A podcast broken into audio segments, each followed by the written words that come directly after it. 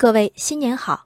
在新闻人今年的第一个工作日，我们看到这样一条新闻：在安徽淮安，二十岁的在校大学生宗小涵经营一家包子店，为给在严寒中作业的环卫工人提供方便，宗小涵贴出环卫工人免费吃的海报，并常主动招呼他们进店。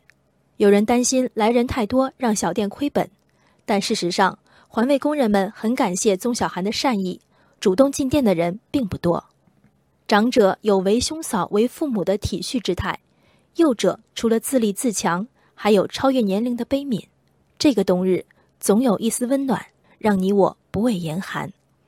过去一年，我们读过欢欣与不幸，也从更多人或轻巧精妙，或沉重蹒跚的步伐里，体会强大必然前的不屈，狭小余地里的转环，以及所有处境里人性不变的局限和光辉。新春。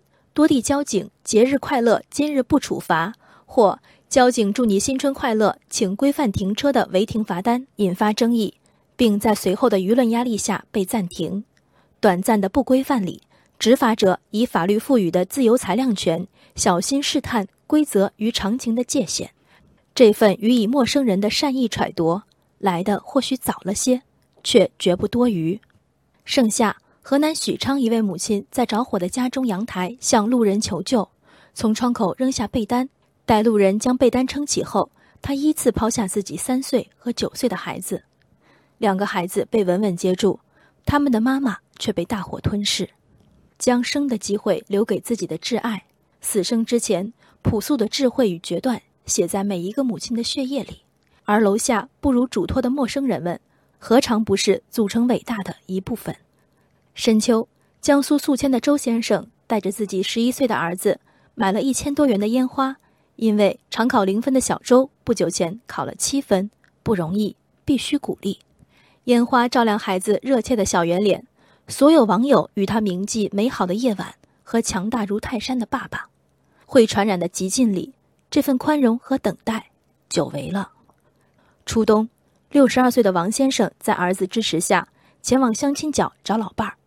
他说：“希望和女方先不领结婚证，也希望双方各自经济独立。”一番宣言引发舆论哗然，我却欣慰有幸见识坦白的老先生和他开明的家人。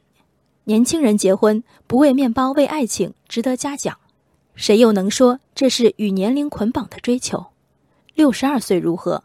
山河未改，初心犹在。二零一八年，我们听见别人的故事。看见自己的成长，听完纠纷的前因后果，萌生体谅；听完最后一声嘶哑的呼喊，沉默珍惜；听完最纯净的欢呼，心领神会；听完并无共鸣的选择，理解尊重。